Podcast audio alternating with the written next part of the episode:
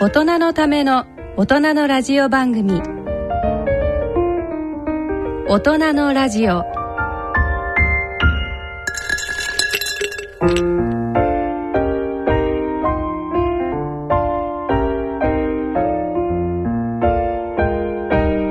皆さんご機嫌いかがですか？坪田和夫です。こんばんは。西澤邦弘です。ご機嫌いかがですか？久保田恵里です。第一土曜日のこの時間はご機嫌が人類を救うと題してお送りします。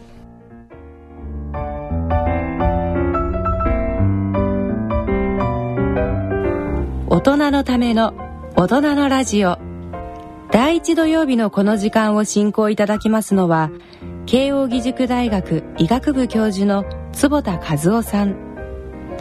出版プロデューサーの西澤邦弘さん。メディカルプロデューサーの久保田恵里さんの3名です。40代会社員男性居眠りリーマンさんからのメールです、えー次のようなニュースをネットで見ました。大学生を対象に消灯後にスマホを使う頻度と睡眠内容の調査結果が発表された。消灯後にスマホを使う回数が週4回以下の学生は講義中に1週間合計1時間以上の居眠りをする割合が7.1%だったのに対しなんと週5日以上の学生は17%と倍増したというものでした。私は就寝時毎日スマホでメールを打って寝ています。そういえばスマホに変えたあたりから日中眠くなってしょうがない時があります。やはり何か関連があるんでしょうか？そうですね。面白いですね。面白い研究ですよね。もちろん居眠りするのは講義がつまんないからだから。でも同じ講義聞いてんですよね。そうですね。であのちょっと前にあの居眠りしながら運転手さんがあのほら事故を起こして、うん。えー睡眠時無呼吸症候群って問題になりましたよね、はい本当あのぐらいひどければもう絶対、えー昼間居眠りするんですよ、うん。ただ今回はまあ軽いですけども、うん。このぐらいのおスマホでもですね、うん。実は睡眠のクオリティが下がってると、うん。えーいうような研究が今されつつあります、はい。そうすると睡眠のクオリティが下がる。それはあの睡眠時無呼吸症候群のちょっと軽い版というふうに考えると、昼間眠たくなるっていうのは睡眠不足をお意味しているってことですよね、うんあの緑内障の研究でもね面白い研究がありまして、えー、と子供の緑内障のひ人はね、はい。やっぱり昼間ね寝る回数が多いっていう、結局、えー緑内障で、えー昼間ブルーライトがバシッと入るっていうこともなくまあ、夜もないということでかサーカディアニズムが保てないために、えーまあ、目の障害の人は、うん。えーそうやって居眠りしやすいとか。で僕たちも今あの白内障ね。白内障だと、えーまあ、だんだん水晶体が濁ってくるわけですけど、濁ってこなくても実はブルーライトの入り方が昼間悪くなるんですよ。えそうすると昼間だって認識するのが年を取るとうん。減ってきちゃうわけ、えそうすると睡眠の質が悪くなるってことは調べたんだけど、え。今度もう一つこの居眠りっていうのもちょっと調べてみようかなって、よくご老人でうどうととかうちの親父なんかもね、あのー80歳超え超えたぐらいからよくガクンなんて寝てたから、うん。やっぱりあんだろうなって思っております。こうお昼寝取った方がいいんですかねこういう人たちは。えっとね、うん、まあ昼寝もあのー15分から30分ぐらいの短い昼寝をきっちり昼寝をしようと思って取るのはいいというふうには言われてますね。うんでなかなかねこのサーカディアンリズムの、まあ、異常というのを見つけるいいパラメーターがないんですよ。ああなかなか調べられないわけ、うんでこの居眠りの回数ってねそれの一つの指標になるかもしれない。ああいいねそうそう。あと先生先週末あええ。の日本高加齢医学会が無事終了して、はい。はい。西澤さんと先生で市民講座もはい。はい、はい。まあ、今回の一番のでももニュースは何といっても 坪田先生が ついにえ日本のアンチエイジングの総本山の高加齢学会の理事長になりました。おめでとうございます。えーありがとうございます。えっ、と4代目の理事長に就任しましたので、はい。えーまあ高加齢学会って今、まあお医者さんを中心にした会ですけど、今はい。8000名ぐらいまでに増えてきたんでね。すごいですよね。はい。で本当に真剣にみんな勉強してて、いつも会場はフル。うん。えーまあ、新しい時代ですね、ね、楽しく健康を勉強して、はい、日本の社会また世界に貢献したいと思いますので、うん、よろしくお願いします。今年市民講座でなんか話されたホットなトピックっていうのは何だったんですか？僕最近「ハッピーピーポーリブロンガー」って言ってあのシャンパンで乾杯するんですよ。はい、そ西澤さんがやれって言うからさ あのシャンパンもないのにじゃ皆さんシャンパンを持った気持ちになってください。ご賞はください、ね、そうそう。それではやりますよ。これ結構でもみんな乗ってきて、ね、そうそうそう。私乗ってきてるっていうのはどうしてかというとこういうのに乗って幸せじゃないと長生きできませんよって振りがあるもんだから。なるほど。そう。でやっぱり運動もね非常に重要だっていうことも出ましたから、ねはい、そう。あのこの会場を出る時はもう走って帰ってくださいって。うん あとね先生今回はあの堀江先生というあの順天堂大学の,、ね、あの教授が会長,、あの会長だったので男のアンチエイジングという話題もありました。これも面白かった。面白かったですね。はい、私はあの男こそアンチエイジングっていうあの新報チームの雑誌をやらせていただいたんですけども、あのラジオで言うのもはばかれるようなですね話題がいっぱいありまして。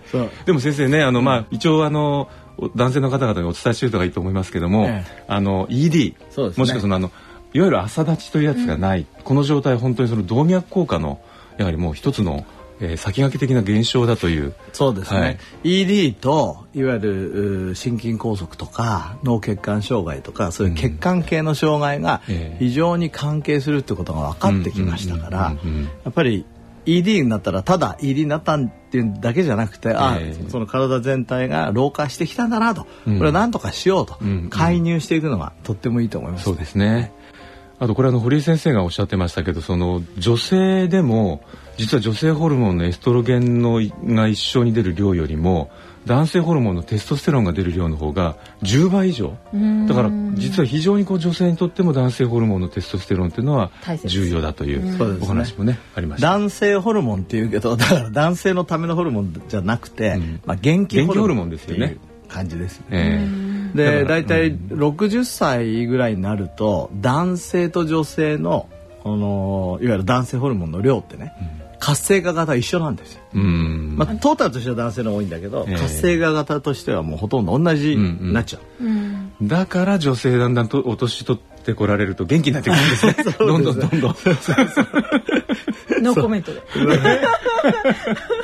非常にこう。あの楽しい学会で、健康がテーマですからね、はい、あのもちろん自分それぞれ例えば僕だったら眼科だし堀江先生だったら泌尿器科という専門のとこは抑えながら、そうですね。あの病気の話もすることあるけどでも健康全体の話をするので、うんうん、多分あのいろんな先生がね、はい、いろんな新しいことを学んでったし、うんうん、まあ、一般の方もねたくさん勉強してくれたんじゃないかと思います。ね、それでは大人のための大人のラジオ進めてまいります。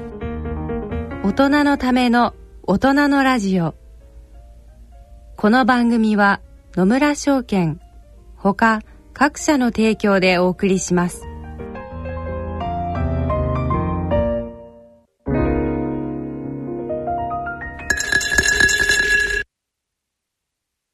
野村。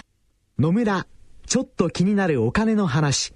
今回のテーマは老後の収支ですお母さん、だ、だ、大変だ。どうしたんですか、お父さん。今、定年後にもらえる年金を調べたら、二人合わせて1ヶ月およそ23万円。はあ？しかし、総務省によると、世帯主が60歳以上の1ヶ月あたりの支出額は平均27万円。じゃあ、年金だけじゃ足りないんですね？そうだよ。これじゃ貯蓄の取り崩しだ。あれ？先月の家計簿を見ると、うちの支出は50万円？あなたが会社行っている間に、毎日うな重取ってました。お金に関するご相談は、お近くの野村証券へどうぞ。それ野村に来てみよ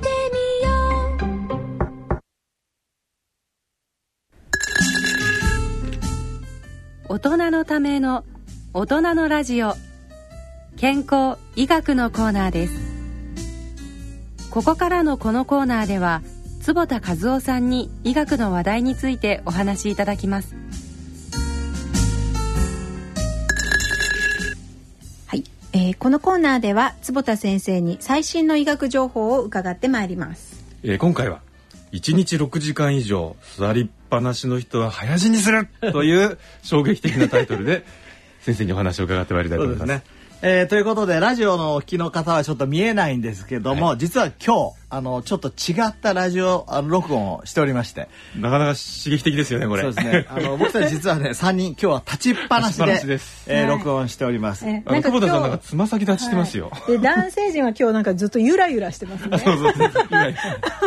これどうですかね？声にパワー出ますかね？なんとなくお腹に力が入りやすい気がしますよね。でも座ってるよりやりやすい気がしますね、うんなんかやりやなんかね気持ちいいですね、ん。あのえー、1日6時間以上座りっぱなしで本当に早死にするのって、あの、えーリスナーの方をおお考えになるかもしれませんが実はそういう疫学の、ええ。えーデータがしっかりあるんですね、うんでこれあのーセデンタリーライフスタイルって言います、セデンタリーだセデンタリー座りっぱなしってことですよね、で人類ってもう考えられないぐらい今座ってるんですよ。うん、本当ですよね。パソコンの作業がね、とても多くなってますしね。多くなってますからね、ええ。やっぱり100万年の歴史の中でうん。こんだけ座ってた時代はなくて、うん。えー今ですからセレセレンタリーのライフスタイルというものがうん。非常に病気の原因になっているということを、うん。あの世界保健機構の WHO も、うん。えーちゃんと言ってまして、うん。私調べます。じゃあ調べて、です600万がタバコはい。の死亡はい。で320万がこのフィジカルインアクティビティ、はい、うん。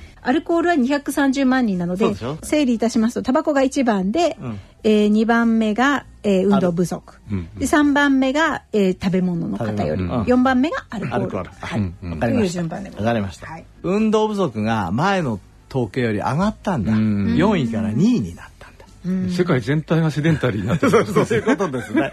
多分ね。ねえ。でも、あのーこれは人類が今迎えてる、うーまあ、遺伝子と逆行したものなんですよ。えで例えばあー車が出ましたよね。それで公共機関が出ましたよね、昔はそれもないんだから、えうん。もうどっか行くのはもう歩くしかないわけですからね。うん。で絶対動いていたわけですけど、うん。今は動かなくても済む時代になってし,、うん。まった、れから、まあ、昔は食べ物がないわけですからね、うん。食べ物ないことに対しては僕たちの体はうまくできてるけど、ん。食べ過ぎには全く想定されてない。うん。うん。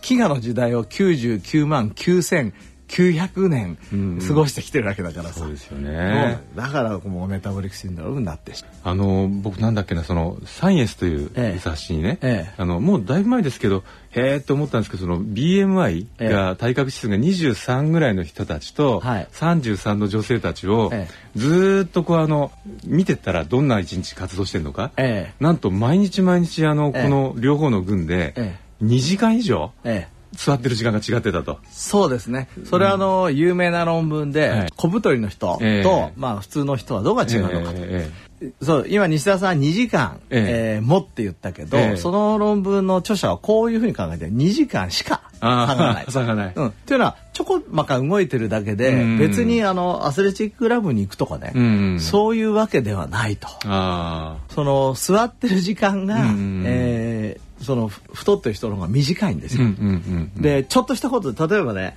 あのご飯食べてる間とかも、ええ。その結構痩せてる人っていうのはちょこまか動いてる。の結構。うん。でオフィスでも。手手とかも動かしたりしてるそうそう動いてるの、ええ。ところがあの太ってる人っていうのは、ええ。ドカーンとするから もうそうそうそう何があっても動きませんと。もう周りの人を多分顎で使ってんじゃないかと思いますけどなんだっけそのちょうど2時間ぐらいえ座ってるか立ってるかで、ええ。なんかカロリーで350キロカロリーぐらい差が出るんだそうですね。そうですね。そのぐらいかもしれませんね。一応計算してみたんですけど脂肪ってあの1グラム9カロリーじゃないですか。そうですね。この350キロカロリーが全部脂肪になったとして、ええ。あの365日やってみたんです。計算したらどのぐらいなの14キログラム以上にな。るああやっぱりね。やっぱりそれじゃすごいですよね。太るねいやーなんかそのセデンタリーとちょっと違うのかもしれないけどあの明治にね、ええ。時代にドイツからええ。日本に医学を教えに来てたの,、あのベルツ先生えその人の日記があるんですけどね、え日光まで、うん。あの人力車で行ったらしいんですよ。うん。でその人力車の力士あの引く人がえー、50キロぐらいありますよね、ノンストップでずっと走ってったって言うんですよ。それで「お前何食べてるんだ?」って見せてもらったら、おむすびとなんか漬物ぐらいだけだったと。でそれであこいつにいっぱい食べさせたら、もっと元気になるんじゃないかって肉とか食べさせたらしいんですよ。そしたら「すいませんベルベルスさんのお腹に力が入らなくなりました」って言って、やっぱりそのベルスさんはやっぱあこの人たちに食べ過ぎ良くないんだっていうのに気がついたっていう、ね、それからね やっぱり今一番考えられてるのは腸内細菌がやっぱり全然違うんですよ、うん、だからそのご飯実はご飯の中にもタンパク質入ってるんですね、えー、それからご存知のように芋ばっかり食べてるその現地住民の人でですね、すごい筋肉もりもりの人もいるんです。例えばなんかパプアニューギニアのそうですね。そう。そうすると,、えーと、その食べ物炭水化物からも、うんうん、えー、ある菌類が腸内細菌がいればですね、うん、そのアミノ酸が作れるっていうことも分かってきてるので、うんうん、多分これ僕はあの江戸時代のそのおじさんのねうんちを調べたわけじゃないんで、そういうの調べたら面白いけどね、そのうち出てくるかもしれないけどね、ね、だって遺伝子解析でできるんだからさ。そうですね、えー、できるかもしれないけど、それ面白いねよく考えてみると、ね、だから昔は人も牛みたいなもんだったのかもしれないですね、そうするとだからお肉を当然食べてもですね、えー、ダメなんですよ。それを、あの分解できないそういうのなかったってことですよね。だから食生活を考えるときには常に自分がどういうような、えー、腸内細菌を育てようとしてるのかっていうのを考えないといけない。そうですよね。あれ数年前にね、あの日本人とアメリカ人の腸の腸を調べたら、ええ日本人の腸にだけ海藻分解する菌がいる。そうそうそう海苔の。ねそれ有名な、あの論文ででなんかそれでもアメリカ人も西洋人もそれは持っていて、うんうん、なんだけれども、えっと、それが使われてないことが分かったっていうのを最近あの理化学研究所の弁野先生から聞きました、そうそうあれ確か弁野先生の研究でしたもんね、持ってるけど使われてないことが分かった、はいすいませんなんか、うん、ようでもないこと言ったらだんだんセデンタリーがそうそうそうそうセデンタリーそうそうセデンタリーせっかくね、あのそのテーマが一日六時間以上座りっぱなしっていうことなんで、ちょっとその運動の話をします。はい、まああの一番その最近では、えー、まあなんていうんですかね信用されてる論文とこのランセットの、うん、えー、2011年に出ました、はい、この有名な論文なんですが、うん、これ台湾からですね。はいミニマムアマウントオブフィジカルアクティビティだから最低の、えー、運動量ですね、うん、これがすごく死亡率を下げますよ、はい、これ確か41万人ぐらいのあの人を調べてんだけど、はい、この論文が僕この,、えー、この自分の本の中でもこのその論文についてはかなり引用したんですが、えー、やっぱり素晴らしいのは1日15分運動するだけで、えー、健康に非常にプラスだと、でさらに嬉しいのは30分やるともっといいよと、はい、さらに嬉しいのは45分やるともっといいよと。しつこくてすいません。60分やると さらにいいよって。これどこまでいくかというと90分までいくんですよ、はい、90分までやるといいよと、ただ90分以上やると。変わりませんと。うん、そこがプラート、そうそう、それから思いっきり走るような強強い運動。いわゆる、走る。だと45分まではプラスに働くけどそれ以上はえー、プラスじゃないと、やっぱりそう痛んじゃうんですね。ことで、まあ、痛むかまたは効果がなくなるか、急激にあのマイナスになるわけじゃないんですけど、であとこの論文の素晴らしいのはですねサブ解析って言って、えー、まあいろんなカテゴリーの人例えばタバコを吸ってる人はどうかとか、糖尿病のある人はどうか、すべての人にあの運動はいいっていうことをちゃんと示して。男でも女でも太ってる人でも痩せてる人でも、うん、高齢者でも若年者でもタバコ吸っていうのはなとにかく運動するといいということが分かってこれ素晴らしい、はい、こういうのはやっぱり日本からも出したいですよねこういう論文本当に。うんというふうにあの思いましたね、はい、で自分としてはとにかく結構やろうとしてさ、うんうんうん、なんか30分ぐらいだと「それやりすぎだよ」と言われてたけど、うん、この論文見ろよと。強い運動だって1日45分までやっていいんだよ、うんうんうんうんそういうことで。15分でちょうどあれですね。寿命でいうと3年ぐらい。そうですね。3年かちょっと短いぐらいさっき先生おっしゃったように15分増えるごとに4%ずつあの効果が高まっていくということですよねぱり運動っていうのはあのき基本中の基本ですね。そうですね。あのなんだっけ日本の群馬のねあの中之条ってとこの、ええ、あのずっとやってる研究があるんですよ。そのご老人たちのあの、え、どのくらい歩いてるかで、いろんな病気見てるんですけど、やっぱりね4,000歩ぐらいからどんどんどんどん効果が上がっていって、ええ、8,000歩ぐらいになると相当いい感じらしいんですよ。で1万2,000歩以上歩いてても効果が一定になっちゃう、ええ。だからやっぱりそのまあここら辺までやればもう十分だっていうゾーンもあるっていうことなんですかね。まああの全てのものに適正なあまあ量とえーそれからタイミングがあるっていうのは今の考え方ですから、うんうんうんやりすぎは良くないです。そうそうそうそう。カロリーもそうですからね、ええカロリーも逆に少なくして少しダイエットするのはいいんだけど、はい。ダイエットしすぎは良くないんですよ、うんうんうんうん。でしょ？あとまあ僕たちハッピーピーポーって言ってますけど、ご機嫌しすぎるのも良くない。これいや本当だ。そうそうそうそうそれはもうちゃんとした研究もあってですね。ええご機嫌すぎるとええリスクを過小評価するああなるほど。っていうことが分かった。なるほど。そうそう火の中に飛び込んじゃったそうですそうそうリスクをいやそうそうそう。なんかそれあのその先ほどのちょっとお話ししたの高カリ学会で出た男のアンチエイジングの中でもね、似たような話があってあのセロトニンが出すぎると、ええ。あのテストステロン値が下がっちゃあって元気がなくなっちゃうらしいんですよ。これで ED になっちゃうらしいんあです。よ。で逆に今度テストステロン値高くなりすぎちゃうと今度セロトニンとかがなんか少なくなって、ね。あのこうやっぱりこう落ち着きのない人になってしまう。うんそうですね。やっぱりバランスって重要ですよいうのがねもう非常にあの重要だとはい。いうことですね。うん。でもまずは立って立ってる。立ってる。よく動運動運動する。そう、うん。あの重役になってねあのほら、えっと車のお迎えが来ます。来るとするじゃないですか。いやーこれでもうししあの昇進して重役になったのでもう通勤ラッシュはからおさらばだよ だけどねそうなった途端に体重が増えて、うん。本当にぽっくり死んじゃう人っているんですよ。そうでしょうね。それはね考えてみてくださいこの通勤、うんそれから、あの駅まで行く。これはもう完全に運動なわけ、うんうん通勤なんか日本の場合すっごいカロリー消費しますよね。そうそうそう。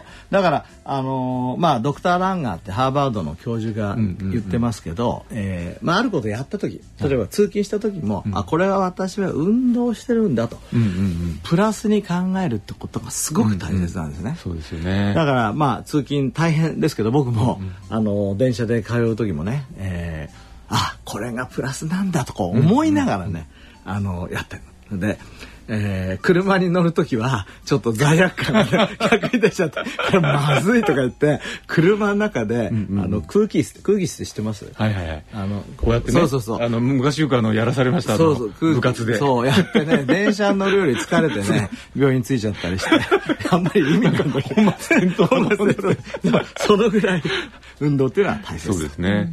あれ実際なんかその生活習慣病のなりやすさをね、こうあのちと年ごとに見ていくと、東京ってすごく実は低いんですよね。ああ。で、あの地方都市、中途半端なね地方都市すごく高いんですよ。そうですね。アメリカ型の、ええ。いわゆる車社会ですからね。そうですね。日本はあの東京では比較的公共交通が発達してますから、うん。結構使えますもんね。そうですよね。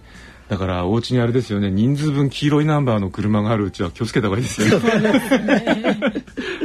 と思います。はい、はい。ということで以上今回の健康医学コーナーは1日6時間以上座っていると早死にする。あれ？先生そういえばこういう今度ご著書があの上司されるというふうにそうなんです。これはですね、はい。実は、えー、と今月の9日に、はい。えー出ます。おおもうすぐだ。はい。はい。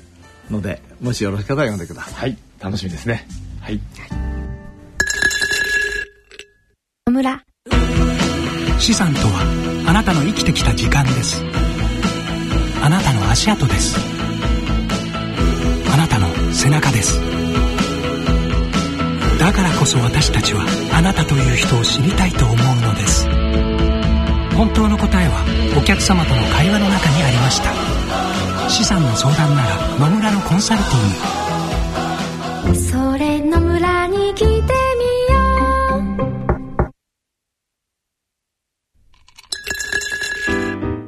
う。大人のための大人のラジオ坪田和夫のブルーライトポリューションのコーナーですこのコーナーでは慶應義塾大学医学部教授の坪田和夫さんにお話しいただきます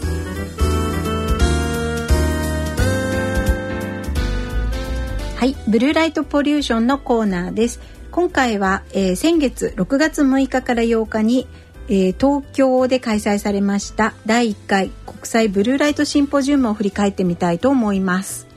えー、とこのシンポジウムでは、えーアメリカ医師会も警鐘を鳴らすブルーライト問題について世界各国からの第第一線の研究者をお招きして、えー人体への影響をいろんな角度からご討議いただいたような会、すごかったですよね、はい本当に世界中の人が来てたからずっと英語でしたもんね。英語だとか。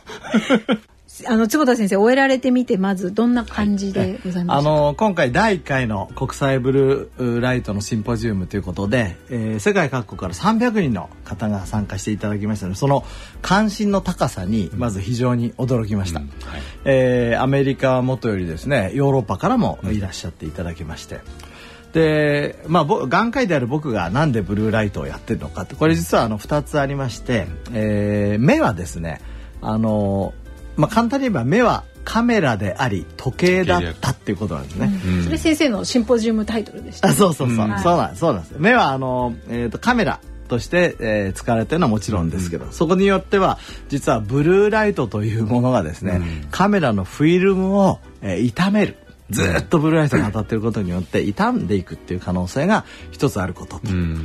それから時計としてはブルーライトが、えー夜こう氾濫してますと、それによって僕たちは夜を昼と間違えちゃう。うんうん。それから逆にですね、えー白内障っていうのはもうほとんど全ての人がなる病気ですし、うん。はい。水晶体っていうのは年を取ってくると少しずつ黄色くなってくるんですが、うんうんこれが実はブルーライトを通さなくなってしまって昼間ブルーライトが足りない状態。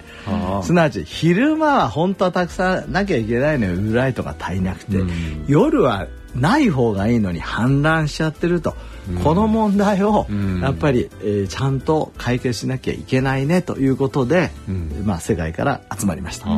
ダブルでダメージになるってことです今のようなそうなんです生活は。そうなんです。で、それのバックグラウンドには一つは、その昼間足りないっていうのは超高齢化社会。うんたくさんのお年寄りがうんたくさんいっぱいいらっしゃる。えそれから今度夜ありすぎるっていうのは、うんこれは実は、えー LED 電球、えはい。それから LED のはい。バックライト。もうほとんどのスマホから、そう。えー、iPad, iPad 類から、あのこういろんな薄型のね端、末。えーみんなそうですもんね。そうなんですね。うん。これあの前ラジオを聞いた方はご存知だと思いますけど、はい。今の LED 電球とかこういう iPhone とかですね、えーこうスマートフォンそれからコンピューターテレビ、ほとんど全部がブルー LED なんですよね。うんでブルーが主体になっててそこに黄色い光をうまくはい。発するようにフォスフォラスというのは塗ってあってですね、えその黄色と青を見ることによって僕たちは白くと感じてるんですけども、うん。実はブルーライトに、えー溢れてるということでまあ本当にさまざまなあの声がありました。うん。うんあのそのブルーライトのいろんな側面を見るっていうので例えば、まあ、日本の東芝、ええ。マテリアルズみたいな、その照明の研究者の方がいらしたりとか。そうですね。そうですね。あの東芝それからパナソニックさん、うんうん。えー来ていただいてその LED のまあ原理からですね、というのはその眼科医の人たちって LED ってどうやってなってんのってよくわかんないわけ。です。よ。まあ普通わかんない。そう僕も去年ぐらい初めて勉強しました。か らね。そう。これライトエミッテッドダイオードですから、うん。ライトが、えーエミットされる。ね、ダイオード。ダイオードっていうのは半導体ですよね。はい。そこにだから電気を流すことによって光が出るんですが、これがですね、えー、大体特定の波長なんですよ、はい。だからブルー LED っていうのはブルーの光を出す LED だし、うんレッド LED っていうのは赤を出す。ということでね、えーまああの赤と、えー緑はあずっと前からあったんですが、うん。青があのーまあできたのは1992年ですから、はい。ちょうど20年ぐらい前、うんうんこれはあのーごご存知のように中村修一先生、西谷科学の。西谷科学あまだにあの LED のシェアすごいですよね西谷科学さん。すごい世界一。すごいですよ。すごい。だからそういうことで、まあそういう面ではあのブルー LED の生みの親のね日本でこういう会ができたのはうん。良かったと思いますね。ね。そうですね。中村先生もねちょっとあの特別公演にええ。実はお呼びしたんですが、あそうなんですか。どうしても日程が合わなくて、まはあ、できませんでしたけど第2回の第二回目はあの国際会議にはぜひ来ていただきたいと考えております。まあ、いずれつまりそういうあのダメージの少ないライトの開発っていうのももちろんあの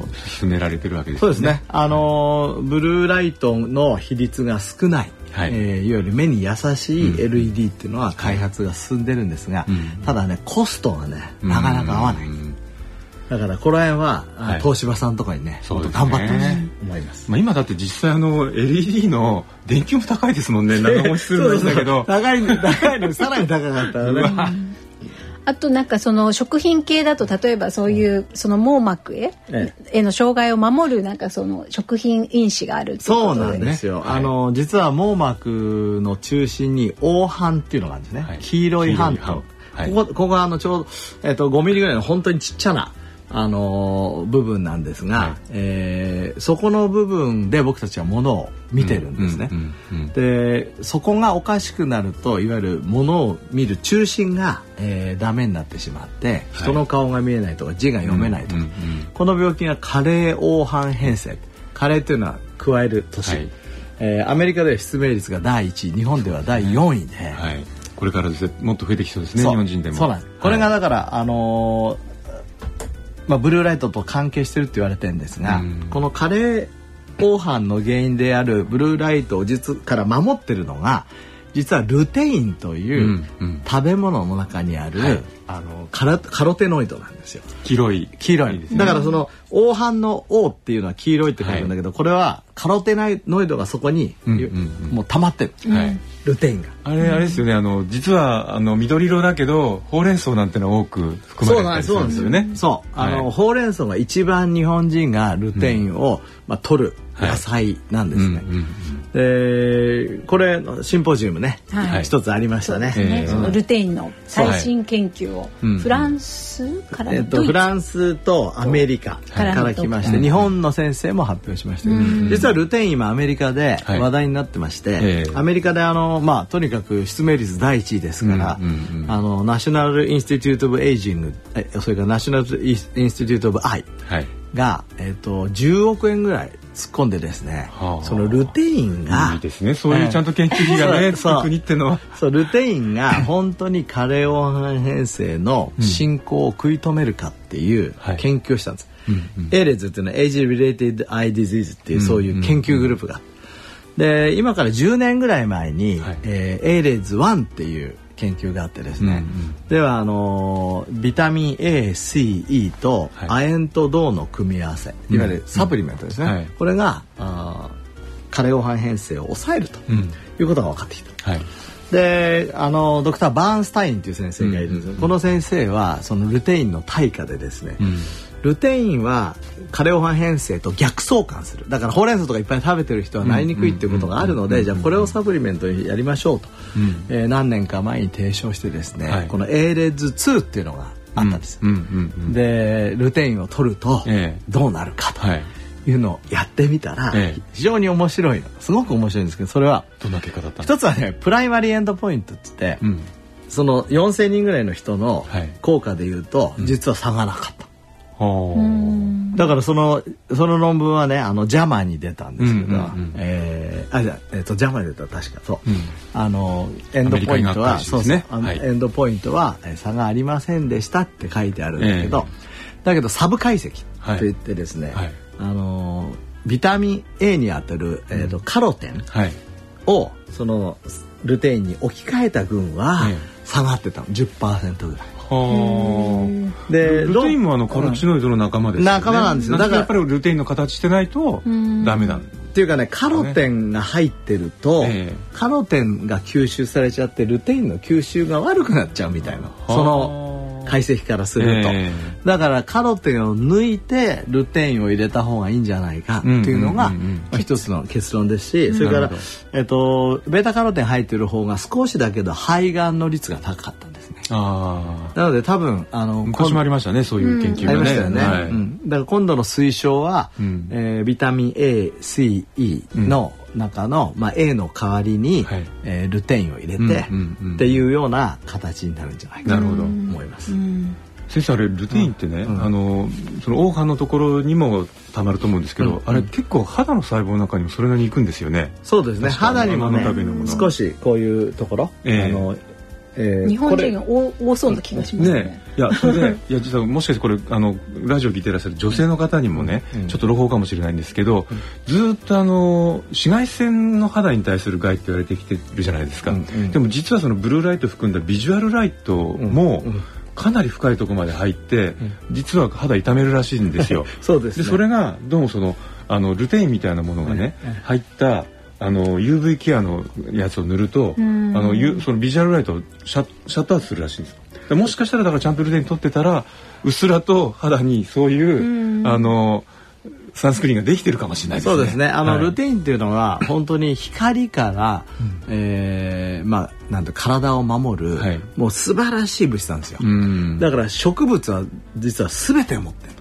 だからそういうことか。なるほどでなるほど。みんなねその、例えば、えーほうれん草とかええ太陽に当たって、ええこの人たちどうして日焼けしないのかな？って思いませんこんだけ太陽に当たって、はいはいはい。ルテインが守ってる。はあ。が一番守る。一番守ってる、うんそれであの、それから光アンテナでもあり、ええでバーッと来すぎちゃった時にそれを、あの吸収するそう吸収して守る役目してる。だから人間はもっと賢くて。うん。その野菜が一生懸命自分で守ろうとしてたやつをええ。食べちゃって。自分では作んないんだから、うん。食べちゃってそれをうまく使っちゃって、ええで一番障害の起きるとまずいところ。それはうんうんうん。目で目の黄斑なんですよ、うん。だからそこに集めて集めてるわけ。なるほどね。だから本当にあれですね。あの先生は最初僕なんで眼科の先生がええ。アンチエイジング分野やり出されたのかなと思ったんですけど、ええ。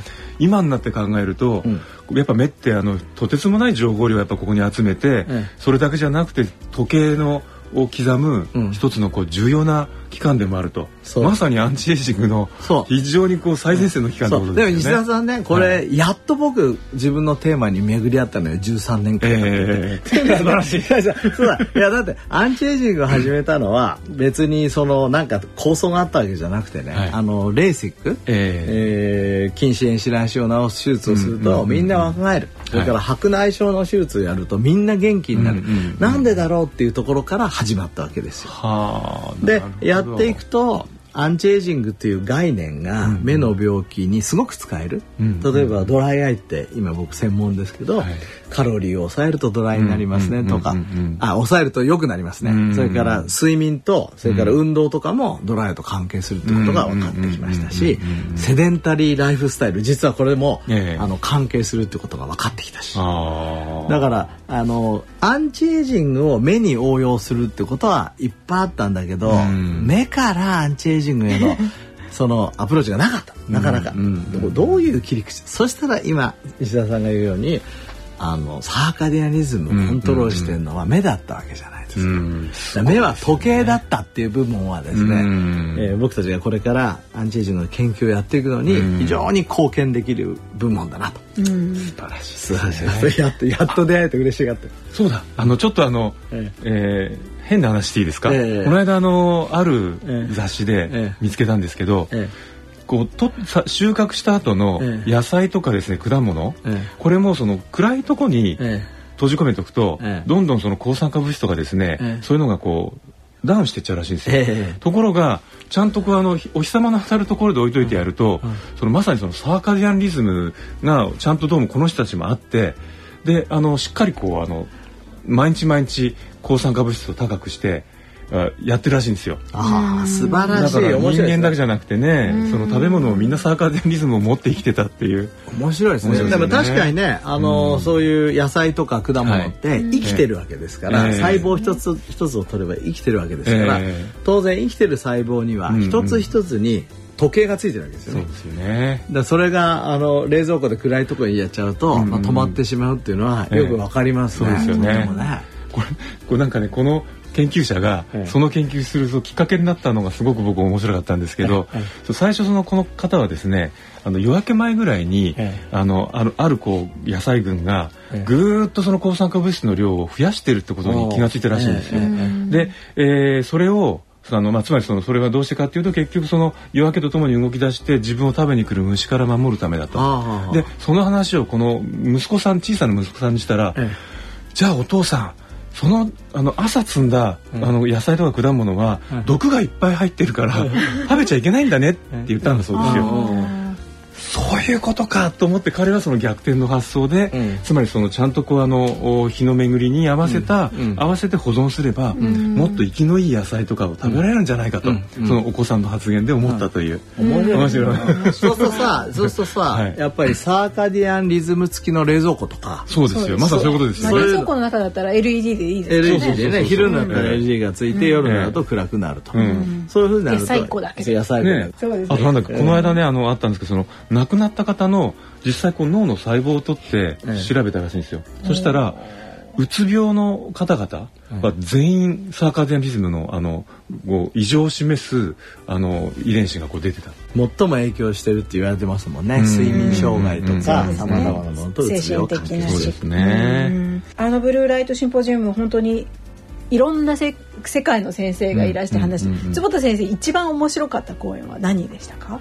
僕ね、えーとまあ、何個かありましたけど岡村先生って、うん、えーと、京都大学の先生がいるんですね。この人はサーカディアニズムのもう世界的権威なんですが、うんはい。まあ、彼がやはりその最も基本的なサーカディアンリズムの話をしてそれから、えー、サーカディアンリズムを調整する薬、うんうん、これから、今まで治んないわけじゃないですか、例えば時差に行ってアメリカ行ったってすぐ治んないし、えーはい、例えば、えー、タイムシフトワーカーの人が一日例えば夜働いちゃってさあ朝になって寝ようと思ったって寝れないと、うんうんうん、そういう時にそれをパシッと例えば「はい2時」っていうタブレットがあったらそれ飲むと「はい午後2時です」っていうなるようなのを開発しようとしてる。それ面白い。面白いな。面白いよね。一発でもチューニングできるそう、あの、この岡村先生とかね、あと、がん細胞についてはまた複雑で、がん細胞のサーカディアニズムがどうなってるかとか、そこら辺はまだ分かってない。で、もちろん、あの、保たれてるがん細胞もあれば、おかしくなっちゃってるがん細胞もあるんだけど、えーまあ、そこの部分についても多分これからサーカディアンのアプローチができるでしょうし、うやっぱり僕たちの本当に普通普通ほら寝過ごしちゃったとかさ夜徹夜しちゃったとかさ、そういう時にも使える。一部ではこう時間治療とかって言って、こう抗がん剤を違う時間に、その病院の都合じゃなくて、そうそう。そうそうそう。そうそうそうそう。いう面ではすごく重要ですね。時間治療をだからこっちで合わせてそれによって抗がん剤を作る。そう。そうですか。だから、まあ、今あのやっぱりタイムシフトワーカーの人ねいっぱいいる、うん、17%って言われてますからね。その人たちはやっぱり、えー、がんとかね、うん、それから糖尿病とか、高血圧になる可能性が高いので、うん、まあ、そういう人たちに今何ができるかと、うん、これは大事だと思うんですよ。すね、まあ、将来はそういう薬だとしても、やっ今あのすぐできることはやっぱりブルーライトね、えー、これをケアすることだというふうに思いますね。なるほど。だから夜はやっぱりコンピューターは極力やめる。はいでもどうしてもやめられない人は、うんうん、えー、今 PC メガネってあるじゃないですか、はいはいはい、こういうブルーライトをカットする。ジンズ PC とかですよね。ジンズ PC とか。すごい売れてるんですよねすごい売れてる。だからあれがあれそれだけ売れるってことはみんななんとなくやっぱりもう、うん。あこの光ってなんか悪そうだなって感じてる人もいたってことですよね。うそうですね。うん、あのジーンズ PC 僕たち今研究してるんですけど、えー、あの二つのメカニズムがある。一、はい、つは、やはり夜それをかけることによって、ブルーライトがね、はい、えー、目の中に入るのを防ぐことによって、サーカディアンリズムを良くする。うんうんうん、あともう一つね実はねドライアイと関係してた。へえ。いや昔からね不思議だったんですよ。なんでこんだけそのみんな目が疲れると疲れる。それで、あのジーンズ PC を使うとこの目がえー、疲れなくなるのかというふうに思うんですよ。で実際でもアンケートを取るとそうなんですよ。だけど先生のすごいシビアなドライアイの患者様がかけられるとよくなる。そう。でねえっ、とこの話ちょっと長くなるんでまた次回次回したい とにかくドライアイの、うん、えー、悪い症状を、うん、ブルーライトをカットすることによって、うん、取ることができると。いうところは逆に考えるとそのブルーライトのためにドライヤーになってる人たちが結構いるぞという。えっとね、そのためになってるんじゃないんだけどそれによってさらに辛くなってる。っていうふうに理解してもらいました。でも先生今なんかこう薬局行ったりとかいろんなとこ行くといろんな PC メガネっていうの売っていて。僕ね驚いた。100円ショップで売ってた。そんな大丈夫なんですか？それねちょっとよくないだってセルロイドでできててねあのちょっと歪むのね。でやっぱりあのそう僕眼科医として言っておきたいんですけどやっぱりクオリティの高いあのブルーライトカットメガネを使ってほしい。ですね目ですもんね。そうですやっぱり暗いとかねそれから歪んでるとか傷がついてるとかやっぱりそういうものは良くないのでクオリティの高いものを使ってほしいと思います。はい。ということで、えー、ブルーライトポリューションのコーナーお送りいたしました。大人のための大人のラジオ。スポーツのコーナーです。大人のスポーツのコーナーです。今回のテーマはヨガと心の病のエビデンスと題してお送りします、うんヨガは特に日本でもね女性はやってる方多いですよね。そうですね。なんで女性ばっかり だから長生きしてた そういうことか。でもなんかこう海外セレブでこうマドンナがやってるとかなんかそういう女性がやってるイメージありますよね。そうですね。でねヨガってえっとまあいろんなヨガがあるんですよ。16種類ぐらい。シッタヨガとかね。えカルマヨガとかね、で前にあの僕インドでヨガあの勉強したって話しましたけど、最近ちょっとまたハマってるんですよ。というのは一つはそのヨガをやることによってさまざまな健康のにプラスになるっていう、うん、本当にエビデンスがいっぱい出てきてる。はい、それからもう一つはあの10時以降 E メールやめたわけですね、僕ね。もうコンピューターは、えー、ブルーライト問題があって、サーカリズム良くない。で、そうすると暇なわけ。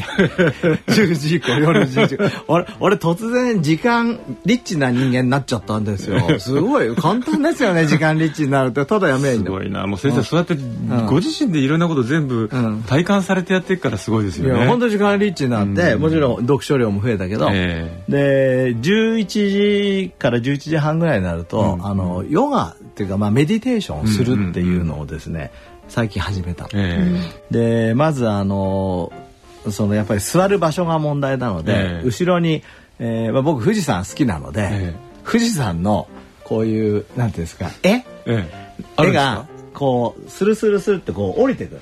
なんか銭湯みたいですね。そうそうそう。そうそう。いやずっと置いとくとおかしい。それであのヨガ用のマットを買ってきて、そこにこうやってこう座ってるわけ。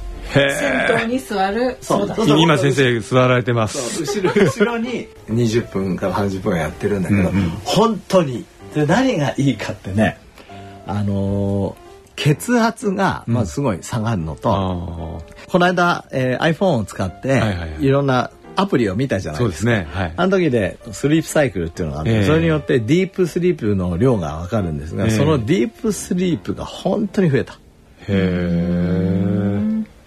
ってことじゃもう寝起きも相当いい？相当いい。相当いい。ついにあの僕のねあのうんちが浮いてきた。ほう。水の中に。昔から寝起きと関係があ るんですかね。いや関係ないと腸の腸のいや昔からねあのアンチエイジングの本を読んでるとね、えっ、と体調が良くなると、あの便は水に浮きますって書いてあるんだよ。だけど俺今までさずっと溺れてたんですよ、でいついつでも先生はあまりにお肉食べられないからどっちかというとあの軽い、あの便の感じいやそうでしますけどね、だけどねもう思いっきり沈んでたの。でね最近メディテーションをし始めたら浮いてきたでもやっぱり腸内細菌とね心とか、ね、すごくありますからね。っていうから、そうかもしれない、なので、えー、とヨガあのリスナーの人で、うえまあ、やってない方多いかと思いますが、僕もやるのにこれね二十、何年かかってから。だってそうだインド行った。からね。そう。でいつかやりたいと思って。て。今からあの20年後でもいいですから、ぜひあの頭に入れて。おいてインドにまず行かないでそういうことですね。ちょっと先生にちょっと伝えていただいていや行かなくてもさ人がこんなふうにやってるんだっていうのを見ればさ、でもじゃあ先生ブルーライトのおかげで、あの二十何年経ってついにヨガの世界に入れたという、そうなの。そういうすごいな最近先生このヨガに関する結構科学的な論文も出てきたっていう話がそうですね。あって、あなんかのシステマティックレビューも出ましたし、ええ。124の研究を分析したって書いてありますね。そうですね、うん。こういうの出てきまして、えー、といろんなさまざまな効果がはい。証明されてますようね。ん。それからやり方も今まではなかなかそのしっかり測れなかったんだけど、やっぱりヨガってやればやるほど心の平安とか、うん。本当いわゆる平安っていうけどそういうものを測定できるようになってきたね、うん。あのヨガの本当にマスターの人たちのええ。脳波っていうのはうん昔と全然違って、うん。僕もまだ数ヶ月ですから、はい。あのマスターじゃないけどでもなんかマスターになりそうな気がする。もうあともう少したらあの アルファ1アルファ2というこうそんなあの、うん。あのはは、あのうん。波を自由に操るようになるかもしれないです、ね。そそんな感じ。であのまあ思い込みが激しい方だからきっとそうになるに違いないと思いながらやってるから、ん。それだけでもなりそうな気がする 先生この間あの、もう心じゃないんですけども、えヨガをややるとですね、えーこう代謝とか、ええ。エネルギーに関する遺伝子がオンになるのと、えあとその結構まあ体を痛めるその炎症物質、え NF カッパ B という、ええ。これのあの値がクーッそうですねと下がっていくなんていうのも出てましたけども、そうですね、うん。でえっ、と西田さんまさにその通りで炎症をすごく抑えるんですけど、そのメカニズムも少し分かってきて、はあ。やっぱヨガやると副交感神経が明らかにあーなるほどあなるがるんですよ、うん。うんだからいわゆるパラテンパテティック、ええ。だからお休みする、えでなかなかだからもしかしたら、うん。えー、とヨガということをしないと、うん。僕現代人というのは、うん。体をまたは脳を積極的に休められないのかもしれない。なるほどね。あ、それで先生、さっきの腸の話分かりました。うん。あのここのね、うん。腸のすぐ後ろのところにあの副交感神経の束のあの線線線長なんとかそうってありますよね。あれすごくこうあの腸と対話してるらしいんですけど、はいそれでその副交感神経優位になって、え腸がそれを受け取って、いい状態になってるそれでこんな感じですかね。便が泳げるようになった。す ごい。そう、それありえますね、確かにね。うんそういうことは十分ありえありますよね。うん面白いですよねうん面白いですね。そうですね今日はヨガと心の病のエビデンスと題してお送りしましたはい、はい、ありがとうございまありがとうごしざいまたし。た。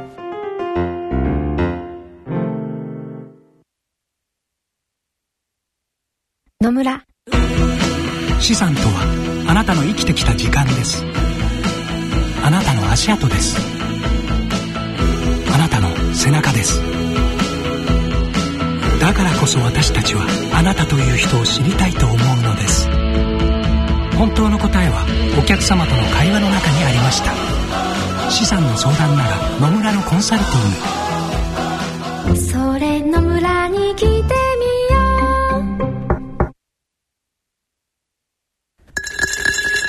大人のための大人のラジオえー今回の立ってお送りした大人のラジオはいかがでしたでしょうか、うん。どうでしょうかね？僕たちの声になんか力強さがあったとか。うん、なんか爽快ですね。そうですね。立って話してるってことだけでもなんかいい感じ実はでもね全然まとまりのないことを話してた。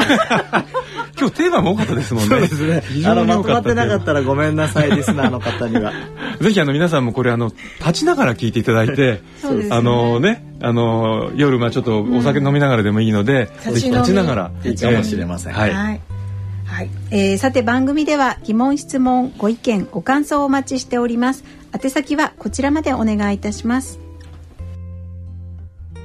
ラジオ日経大人のラジオの宛先です郵便の方は郵便番号107-8373東京都港区赤坂1-9-15ラジオ日経大人のラジオ係まで。ファックスの方は東京03-3582-1944東京03-3582-1944ラジオ日経大人のラジオ係まで。大人のラジオの番組ホームページからも投稿いただけます。皆様からのご質問ご意見ご感想をお待ちしております。疑問質問などどしどしお寄せください。それではお時間となりました。お相手は久保田恵里と西澤邦弘と坪田和夫とでお送りいたしました。次回私たちがお会いするのは来月8月3日の放送となりますそれでは次回までさようならさよなら大人のための大人のラジオこの番組は野村証券ほか各社の提供でお送りしました。